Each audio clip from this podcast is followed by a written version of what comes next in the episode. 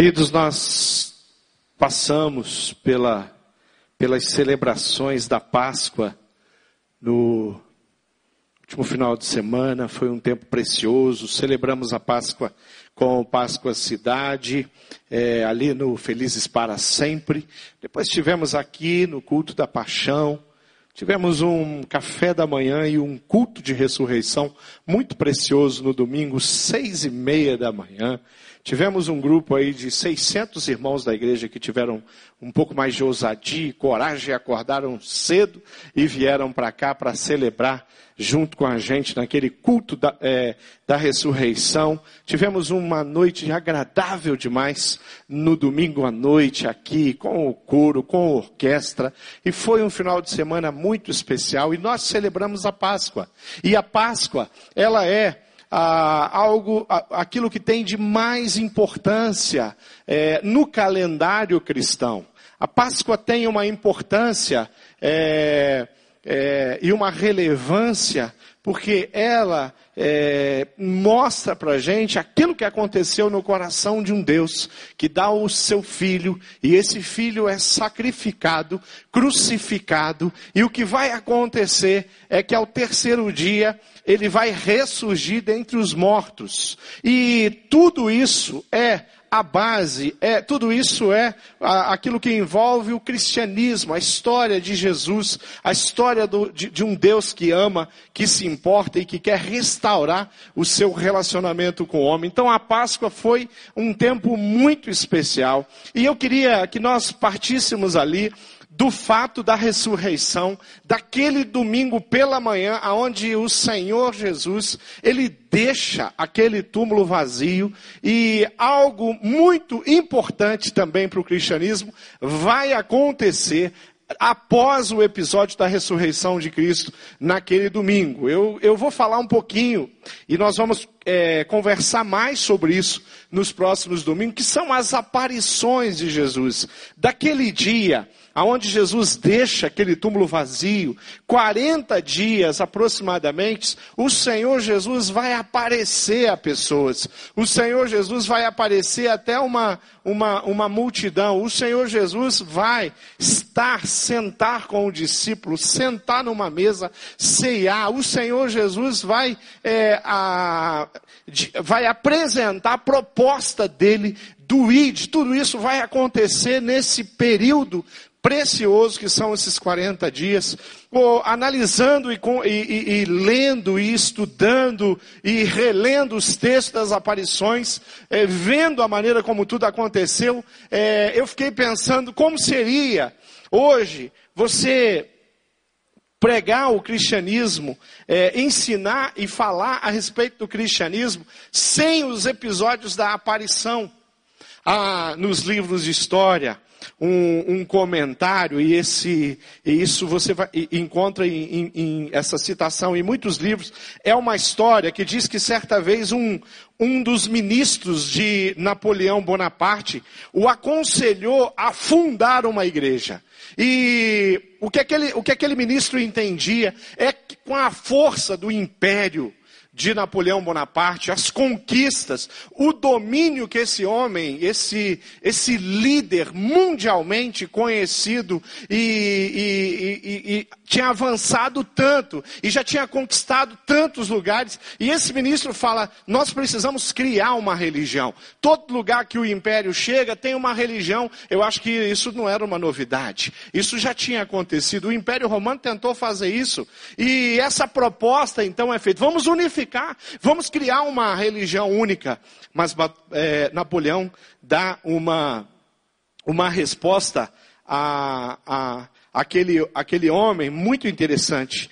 E ele fala, aquele imperador que estava propondo isso, aquele ministro né, de Napoleão, ele fala: se o Senhor é capaz de morrer e ao terceiro dia ressuscitar, com gosto pode fundar uma religião. Quando a gente olha para o que aconteceu no cristianismo, quando a gente observa a importância e a relevância dos fatos, a gente entende o quanto isso é precioso para a nossa fé.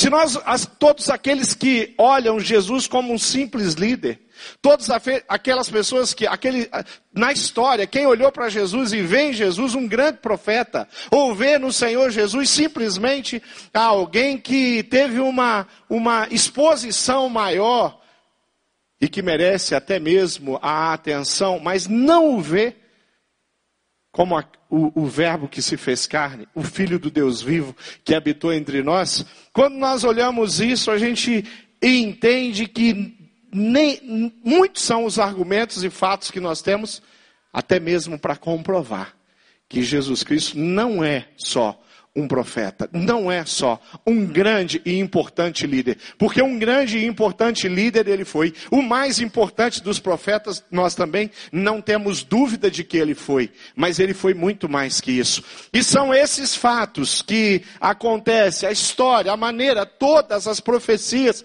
que apontavam para aquilo que ia acontecer em Jerusalém, é que nos fortalece, nos afirma que Jesus Cristo é sim muito mais do que um líder, mas ele é o, o, o Deus que habitou entre nós. Nós temos isso, as religiões não têm. Nenhuma outra religião, ou nenhuma religião, vamos dizer assim, é, tem é, um líder que ressuscitou, um líder que está vivo, um líder que se relaciona.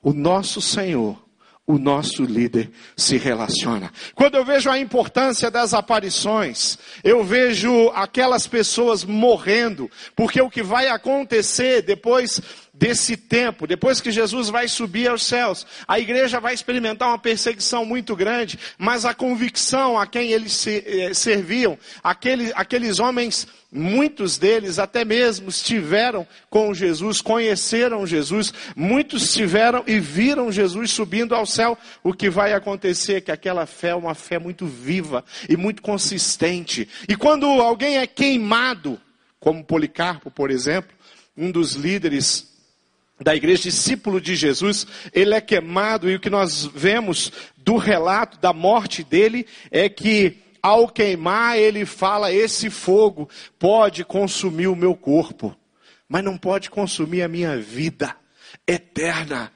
que o Senhor me proporcionou. Então nós vemos a, a, a, importância dos fatos, dos relatos, dos acontecimentos, dos milagres que aconteceram com Jesus e o cristianismo é sim algo que merece e inspira toda a nossa confiança. As aparições de Jesus foram algumas, foram muitas, e eu queria citar algumas, é, desde a manhã da ressurreição, e você pode a, abrir a sua Bíblia e dar uma folheada comigo, desde a manhã da ressurreição até o dia em que Jesus subiu ao céu, aproximadamente 40 dias após a vitória sobre a morte, Cristo apareceu inúmeras vezes em diferentes ocasiões, lugares e a pessoas diferentes. Segundo os registros do Novo Testamento, Jesus Cristo foi visto por muitas e muitas pessoas. A primeira aparição de Jesus acontece para Maria Madalena.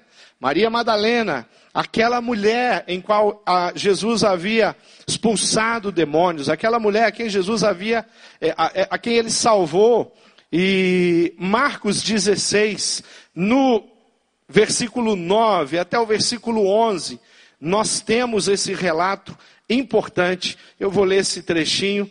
Você pode acompanhar na sua Bíblia, Marcos 16, o versículo 9, que diz: Quando Jesus ressuscitou, na madrugada do primeiro dia da semana, apareceu primeiramente a Maria Madalena, de quem havia expulsado sete demônios. Aqui nós temos um relato. Depois, mulheres que voltavam ao sepulcro é, na manhã da na, naquela manhã onde Jesus tinha ressuscitado. Elas estavam voltando. Elas estiveram ali naquele túmulo e não encontraram nada. E elas retornam com a intenção de chegar, procurar os apóstolos, os discípulos de Jesus e, e, e, e declarar aquilo que elas o que tinha acontecido, quem sabe ainda, cheio de dúvida, olha, não sei, alguém deve ter tirado, mas o próprio Jesus se apresenta àquelas mulheres e elas vão então poder retornar, mas é com uma outra notícia.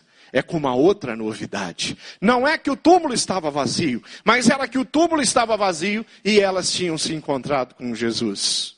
Queridos, são fatos que é, nos, nos aquece o coração.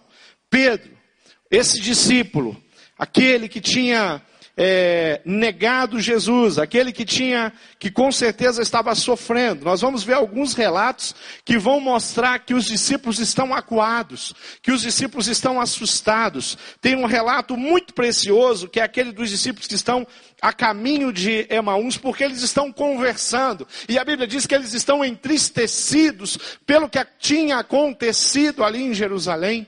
Eles estão no caminho de Emaús, eles estão é, em, em, provavelmente em dois discípulos ali, e o que vai acontecer é que Jesus vai visitá-los, Jesus vai encontrá-los no caminho.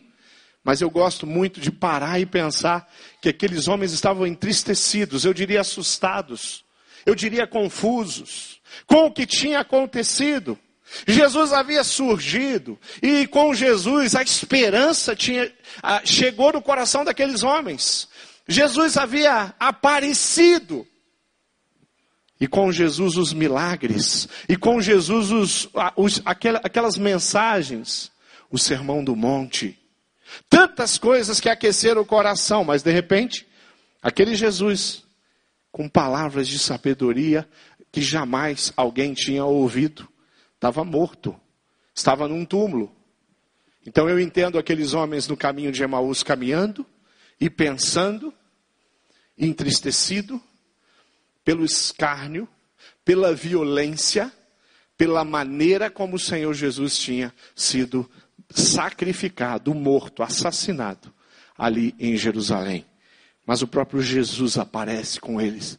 No decorrer da história ali, do caminho de Emaús, eles, Jesus vai chegar a Emaús com eles, e Jesus vai se assentar, e Jesus vai servir o pão, para aqueles homens. Ali a palavra diz que os olhos deles é aberto. Eles enxergam e entendem.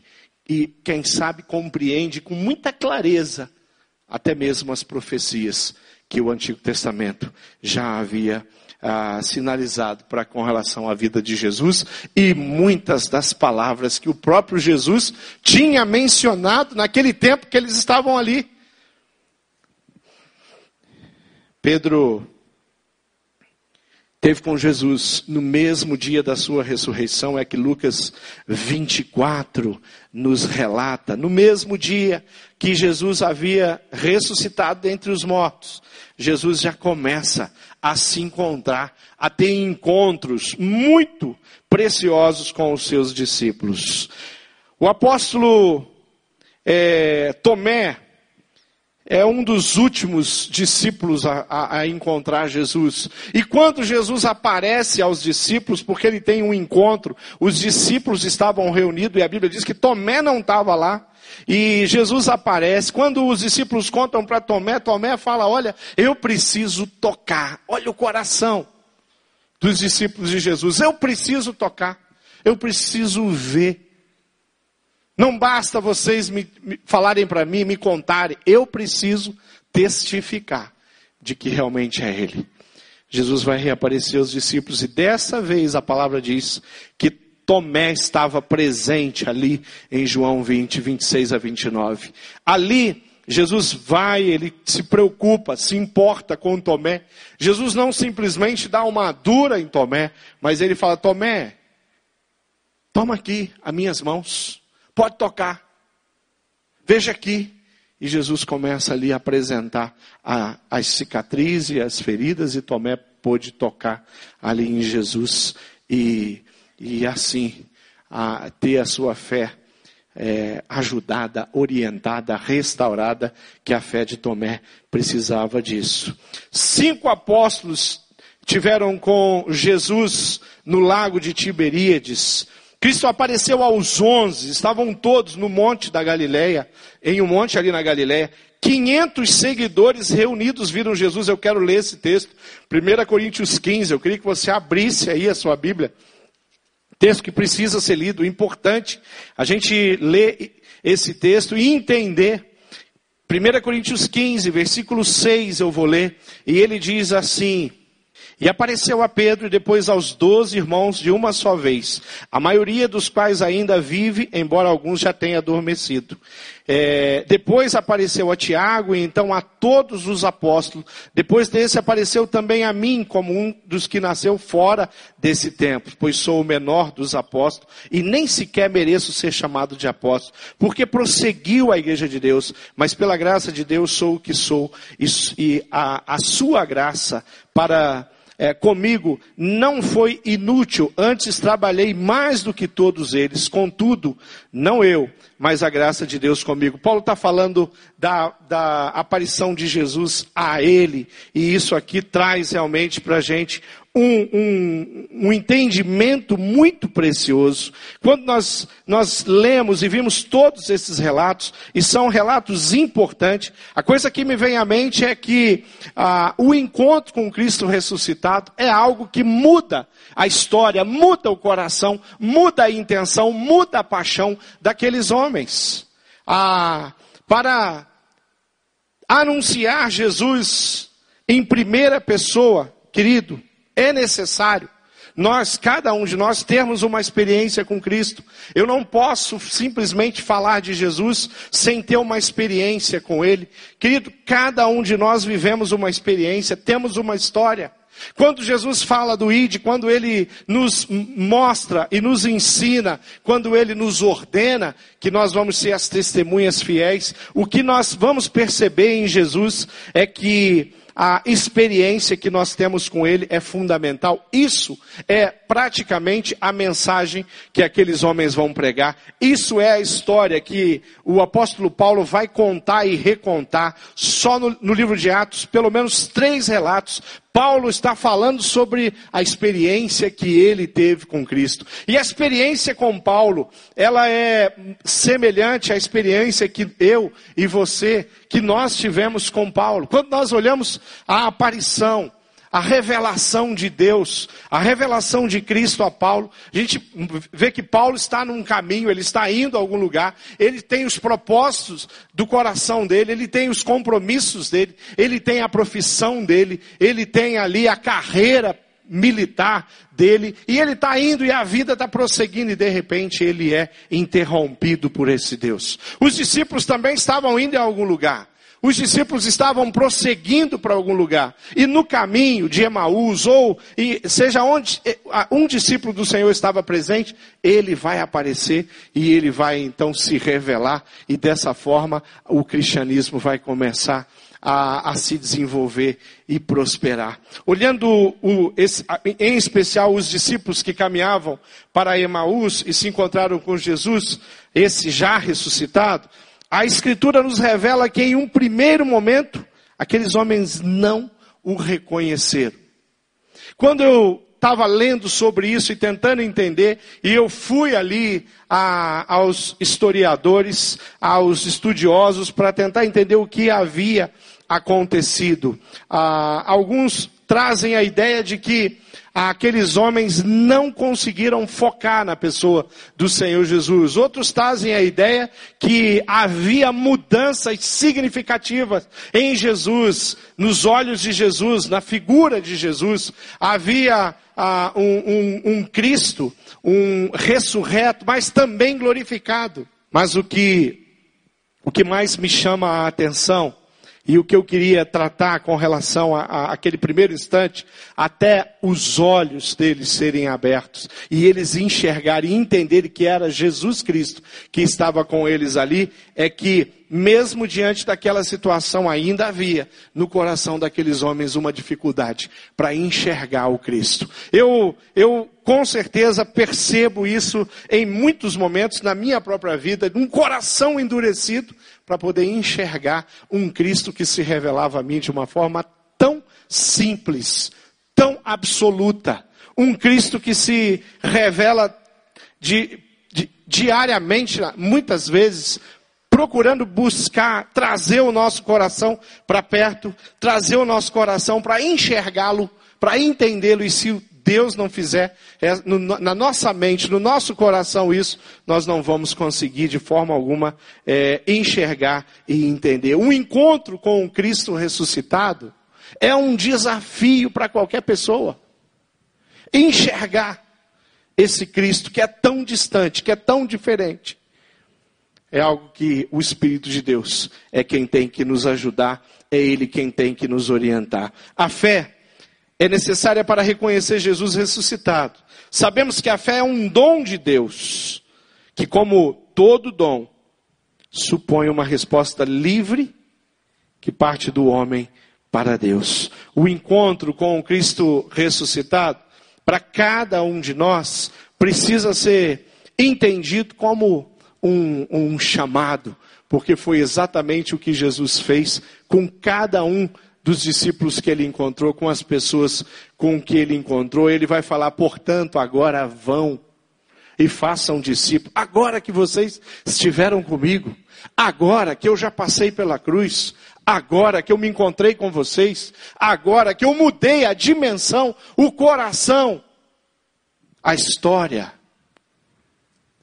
vocês devem ir e fazer discípulos.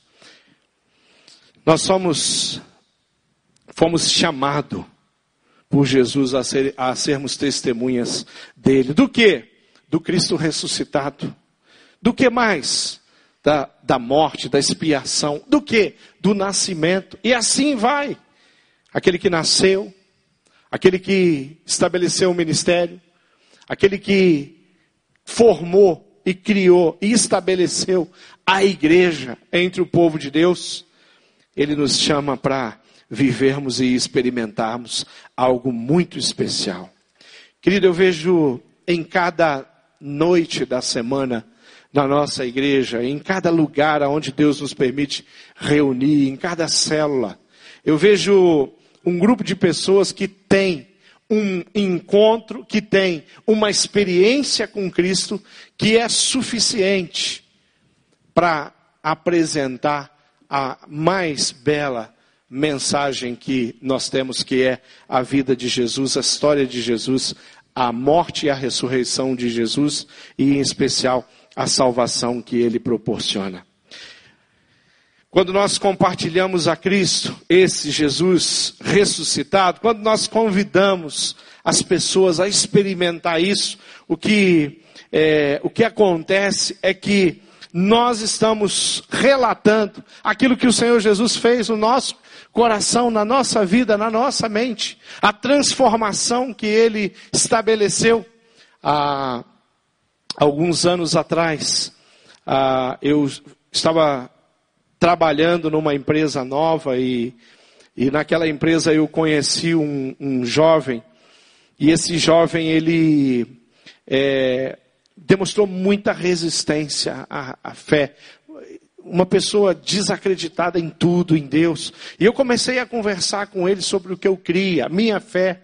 A grande questão é que todas as conversas que eu tinha com ele, é, eu estava conversando com alguém que tinha um certo conhecimento de algumas religiões que eu não tinha. E quando eu falava com muita vontade, muita paixão daquilo que eu acreditava, ele tinha todos os argumentos. E ele, e ele, ele se colocava numa, numa posição superior.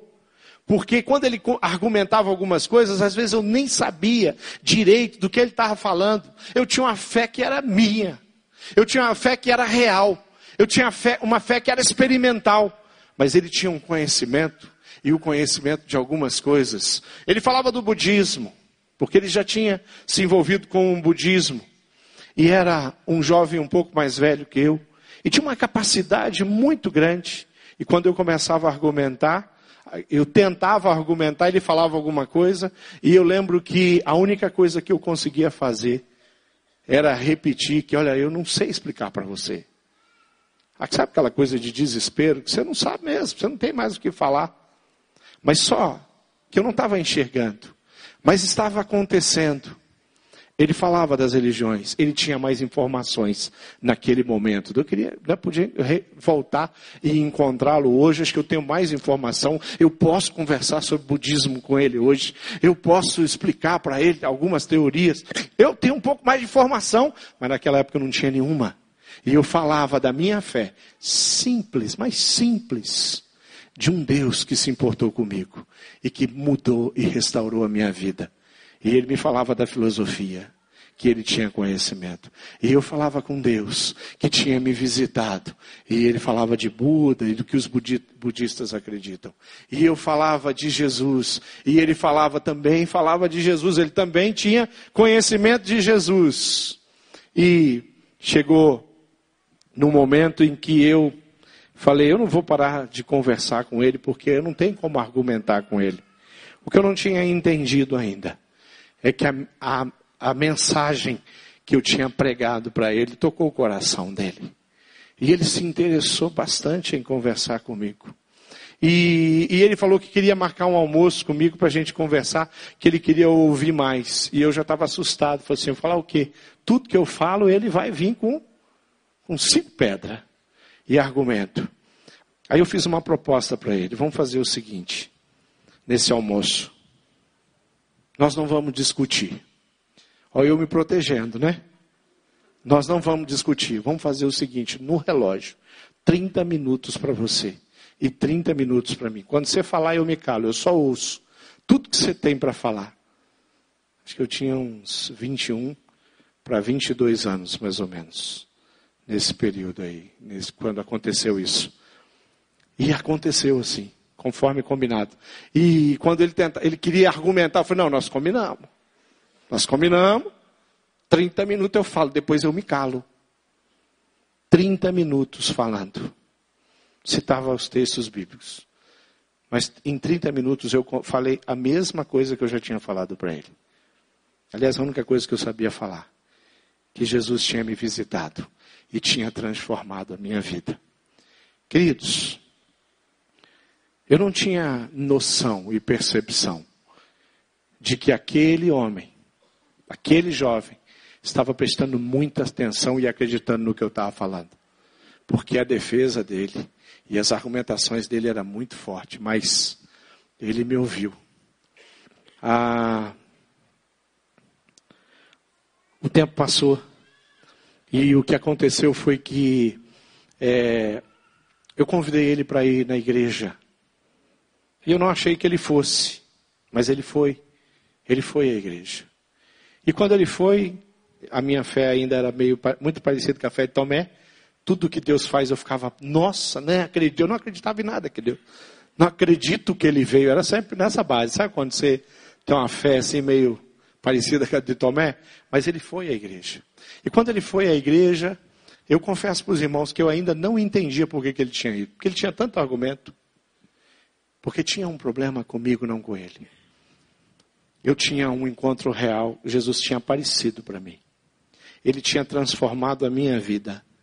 Ele se revelou de uma forma extraordinária para mim. E tudo que Jesus pedia, pede para mim e para você é que eu conte às pessoas aquilo que aconteceu na minha vida, aquilo que é real. Eu não tenho como. Não existe a menor possibilidade de convencer uma pessoa do pecado ou de convencer uma pessoa a entregar a vida dela para o Senhor Jesus. Hoje eu tenho teologia, eu tenho experiência, eu tenho muitos filhos na fé, mas eu continuo na mesma condição que eu tinha em 1991. Nenhuma condição de, se, de apresentar Jesus para uma pessoa, porque Jesus é aquele que se apresenta. A minha tarefa e a minha condição é testemunhar daquilo que Jesus fez na minha vida, na minha história e das experiências que eu tenho com Ele, apontando para a palavra de Deus. A minha a oportunidade é pregar, é ensinar a palavra de Deus, aquilo que o Senhor deixou revelado. Mas é o Senhor Jesus quem se revela. Às vezes eu vejo o coração desses homens aqui, às vezes eu fico tentando entender o Tomé tentando entender o Pedro, tentando entender a euforia e a alegria daquelas mulheres quando elas se encontram com Jesus, achando e muitas vezes até olhando e falando assim: ah, eu queria ter visto. Ah, eu queria estar lá. Ah, eu queria sentar naquela mesa. Ah, eu queria ceiar com Jesus. E eu esqueço que na dimensão espiritual eu conheci Jesus pessoalmente. Que na dimensão espiritual eu me assento à mesa com Jesus diariamente. Que na dimensão espiritual o Senhor Jesus visita e se apresenta e convence e trabalha e muda o coração e muda o entendimento, porque foi dessa forma que aconteceu. Talvez se o, o Senhor tivesse entendido que após a ressurreição, se fosse uma decisão do Pai, de Deus, que após a ressurreição, Jesus ia deixar um túmulo, mas não ia se encontrar com ninguém. Ele ia subir aos céus, ninguém ia ver. Ele mandava uns anjos depois para contar o que aconteceu. Se fosse uma decisão tomada pelo Pai, pode ter certeza, o cristianismo teria o mesmo tamanho. Seria do mesmo jeito. Nós contaríamos de uma outra forma. A preciosidade, a maneira, a preocupação, o cuidado, o interesse, conhecendo os homens. Jesus falou: Eu não posso subir, eu tenho que sentar com eles. A ficha deles ainda não caiu direito. Vai cair quando eles sentarem comigo, quando eles cearem comigo, quando eles conversarem comigo. Eu vou pregar mais mensagens para os discípulos e para os seguidores, e ele faz isso. Querido, em Atos, capítulo 1, versículo 10, fala que os anjos anunciaram, e diz assim o texto bíblico: E eles ficaram com os olhos fixos no céu. Enquanto ele subia, Jesus subindo, partindo, de repente surgiram diante deles dois homens vestidos de branco, que lhes disseram: Galileus, por que, que vocês estão olhando para o céu? Esse mesmo Jesus, que dentre vocês foi elevado ao céu, voltará da mesma forma como viram ele subir. Jesus passou aquele tempo com, com os, os, discípulos, ele se mostrou a tantas pessoas, ele realizou milagres, ele fez refeições, ele viajou durante em caminhos ali com os discípulos naquele período, mas chegou o momento onde Jesus vai subir aos céus.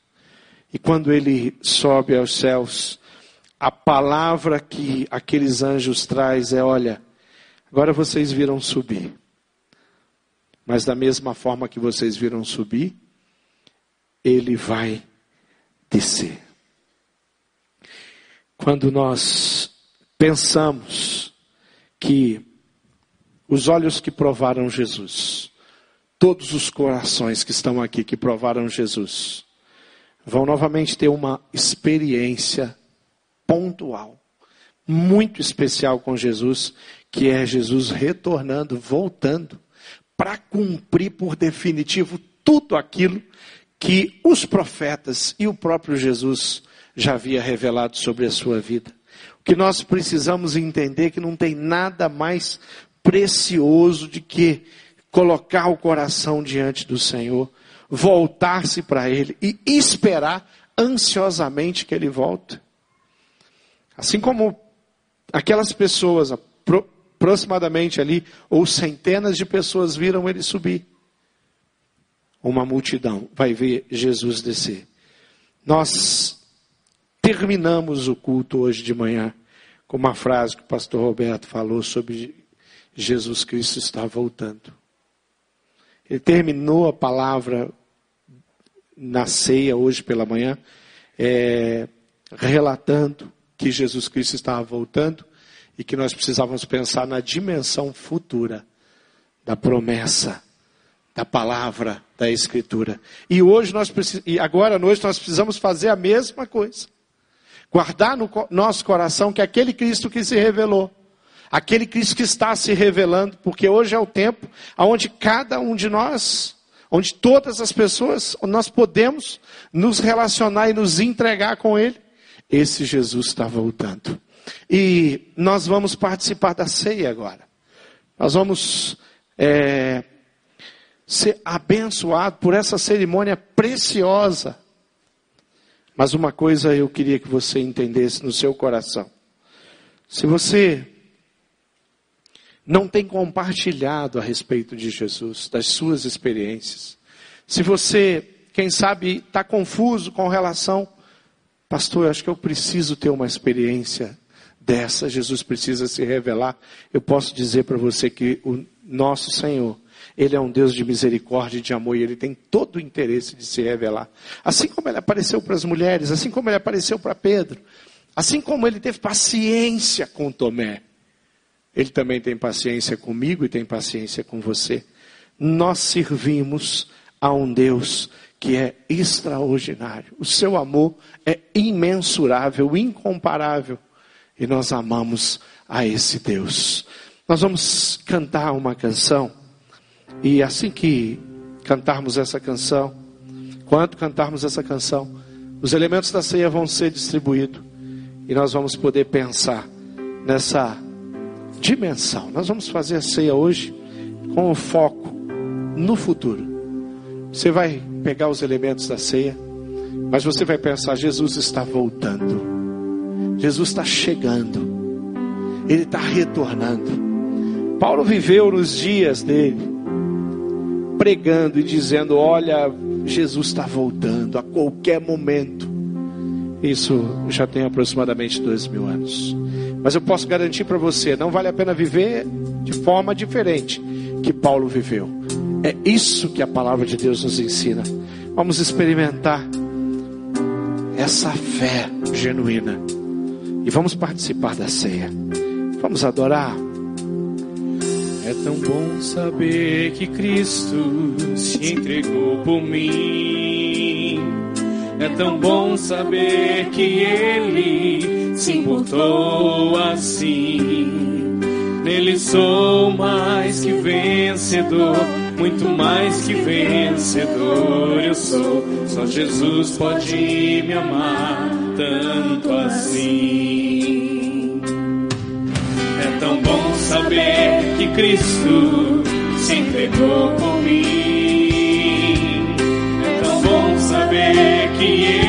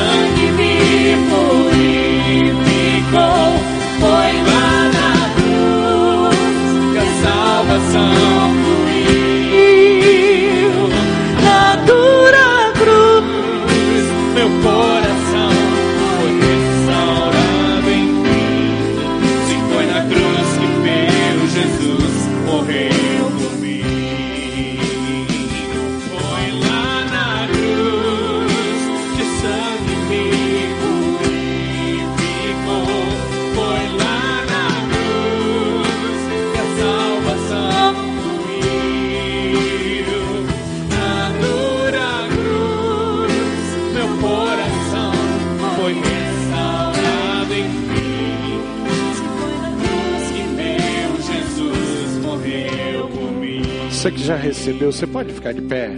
Você que já recebeu o elemento, você que ainda não recebeu, fica sentado. Passando por você, você se levanta. Nós vamos cantar mais uma vez esse cântico. E eu queria que você deixasse o coração, seu coração à disposição do Espírito agora, para esse momento precioso. Você está participando da ceia, você vai relembrar o sangue, relembrar o corpo do Senhor Jesus que foi machucado naquela cruz. E eu tenho certeza que foi por amor e foi pela sua vida. Cante isso aí. É tão bom saber que Cristo se entregou por mim. é tão bom saber. É tão bom saber que Ele se importou assim. Nele sou mais que vencedor, muito mais que vencedor.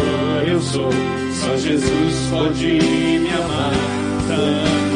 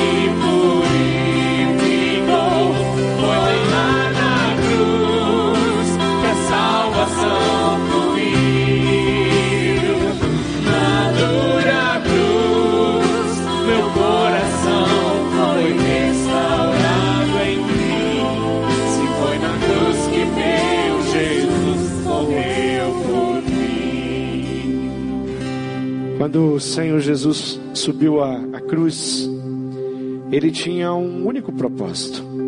E o propósito dele era restaurar você, seu coração, a sua vida. Era da condição de que você pudesse viver em um relacionamento de intimidade com Ele. No, no livro Os Mártires do Evangelho tem uma declaração que quando os cristãos eram mortos, eles faziam uma declaração. Eu achei interessante um comentário que lá diz que os cristãos não diziam Jesus Cristo é meu Senhor ou eu sou do Senhor. Diante das autoridades, eles diziam que Jesus Cristo é Senhor. Os algozes perguntavam para ele: O que, que você tem para declarar? Esperando que ele desse uma declaração contrária à fé. Aquele livro, historiadores dizem que eles diziam que Jesus Cristo é Senhor. Quando eu li isso, eu fiquei pensando, eu falei assim: o que eles estavam dizendo é mais de que Jesus Cristo é o Senhor da vida deles, é que Ele é Senhor da história, Ele é Senhor acima do império que estava matando eles.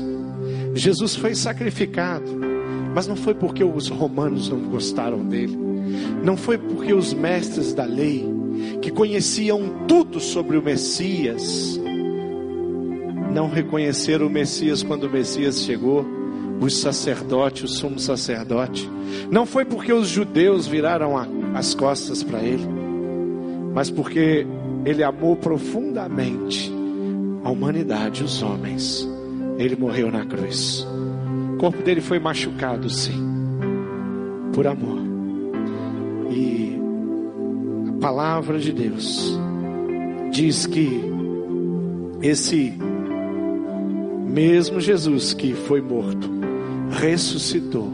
E mais que isso, vive e vive eternamente.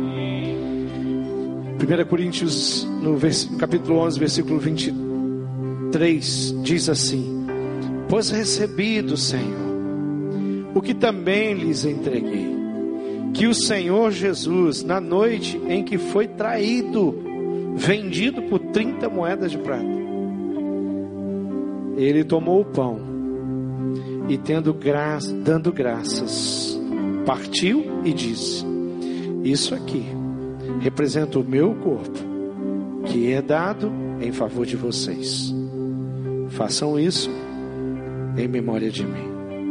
Eu acho que os discípulos não estavam entendendo bem o que tinha acontecido aqui. A ficha deles precisou cair ali nos encontros com Jesus. Eles precisaram, as coisas precisaram ser esclarecidas. Mas para mim e para você, é claro. E você vai comer o pão, lembrando que Jesus foi sacrificado por você.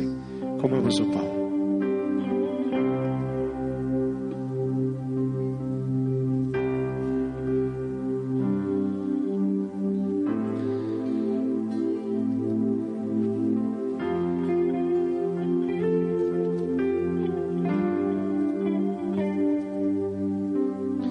Diz o texto que, da mesma forma, depois da ceia, ele tomou o cálice e disse: Esse cálice é a nova aliança no meu sangue. Façam isso sempre que o beberem, em memória de mim. Porque sempre que comerem desse pão e beberem desse cálice, vocês anunciam a morte do Senhor até que ele venha. Bebamos.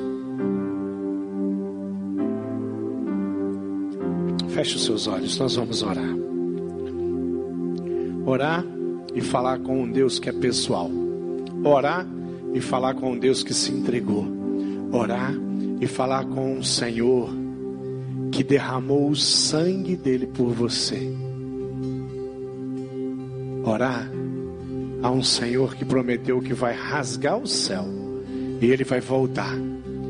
E toda a igreja vai subir com ele no arrebatamento. Vamos orar.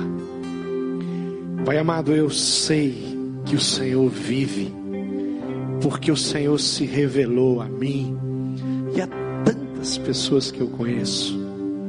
Eu sei que o Senhor vive, porque a tua palavra que não contém erros, que foi preservada durante tantos e tantos anos.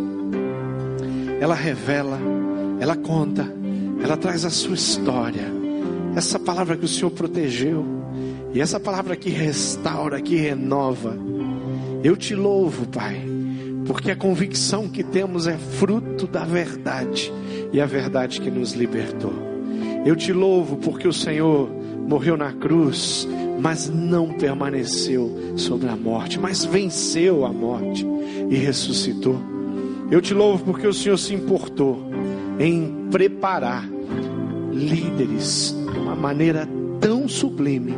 E hoje nós estamos aqui fruto do teu ministério, fruto das tuas decisões, fruto do seu sacrifício, fruto da igreja que está espalhada por toda a face da terra, da igreja que não tem como a gente contar. Pai, eu te louvo porque o Senhor se importa com as nações, com os povos, com as gerações, e se importa comigo e com os meus irmãos que estão aqui. Tudo que nós queremos nessa noite, participando dessa ceia, é colocar o nosso coração diante do Senhor e entender que o Senhor é um Deus tremendo, um Deus fiel, um Deus de bondade, um Deus de misericórdia. Obrigado, Pai. Obrigado, porque tem pessoas aqui que eu conheço, e eu conheço a história de restauração. Obrigado, porque tem pessoas aqui que o Senhor libertou da escravidão do pecado e hoje são livres aqui. Obrigado, porque tem casamentos aqui que o sangue de Jesus derramado na cruz foi suficiente para restaurar e para manter. Obrigado, Deus, porque o sangue derramado na cruz motiva o coração do da Karen e do Rob, com os filhinhos indo mudando de país. Obrigado, porque a fé, Deus, que nós temos, move o coração de uma jovem como a Bianca a publicamente declarar a fé dela no Senhor Jesus. E mais que isso, cuidar e pastorear jovens. Obrigado porque o Senhor se importa com os jovens se importa com as crianças, se importa com a igreja, se importa com a nossa nação. Um momento tão complicado. Obrigado porque nós podemos confiar no Senhor. Obrigado porque, porque a nossa solução não é o, não vem de Brasília, mas vem da cruz de Cristo, Pai. Eu te louvo, Jesus, porque o Senhor é tremendo, porque o Senhor é presente, porque o Senhor é o restaurador de Israel e vive e convive com o teu povo de uma maneira tão especial, através do Espírito Santo de Deus. O Senhor é muito especial e eu te louvo por todas essas coisas. Eu quero que todas as pessoas que estão aqui, Pai, tenham um encontro real contigo. Que o Senhor se revele, que o Senhor apareça, que o Senhor se mostre da maneira como o Senhor fez conosco, que o Senhor possa fazer com todos. Em nome do Senhor Jesus eu oro. Amém.